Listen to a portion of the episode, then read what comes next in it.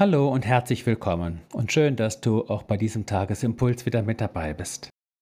Die Losung des heutigen Tages steht im Propheten Jeremia und lautet: Herr, deine Augen sind sie nicht auf die Treue gerichtet. Und der Lehrtext dazu aus Lukas 16: Jesus spricht: Wer im geringsten treu ist, der ist auch im Großen treu, und wer im geringsten ungerecht ist, der ist auch im Großen ungerecht. Aufrecht leben, das ist unsere Überschrift heute. Im Textzusammenhang der heutigen Losung geht es um eine große Suchaktion in den Gassen von Jerusalem, nämlich ob da einer ist, der Recht übt und der Treue sucht. Und sollte man fündig werden, würde der Herr der Einwohnerschaft von Jerusalem ihre Schuld vergeben. Doch am Ende muss der Prophet ernüchtert feststellen, ihre Vergehen sind viele zahlreich ihre Treulosigkeiten, so heißt es dann in Vers 6. Gott hält Ausschau nach Treue und Wahrhaftigkeit.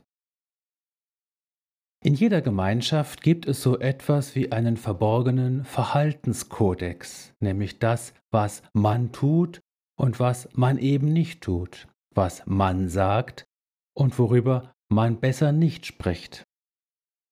Unwillkürlich fangen wir diese Gesetze, die in einer Gemeinschaft gelten, auf, und da machen christliche Gemeinschaften keine Ausnahme. Je größer unser Wunsch nach Zugehörigkeit und Akzeptanz ist, desto größer ist unsere Anpassungsbereitschaft. Das ist ein ganz unbewusster Mechanismus und ist Teil unserer sozialen Kompetenz. Man eckt eben nicht an. Hier schlummert aber immer eine Gefahr nämlich die Gefahr der Unwahrhaftigkeit, die Versuchung, einen bestimmten Schein abzugeben oder zu wahren.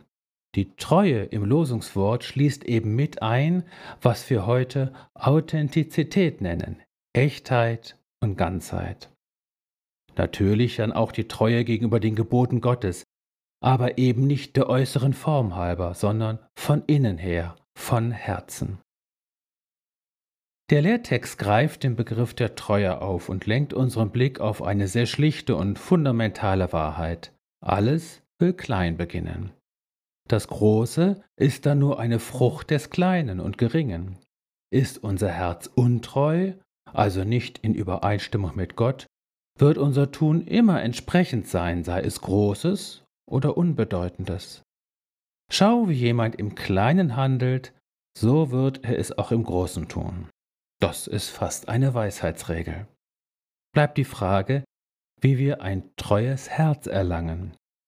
Bitten wir doch ganz schlicht Jesus darum. Er ist der Treue und Wahrhaftige, so steht's in Offenbarung 19, Vers 11. Und er lebt auch in dir.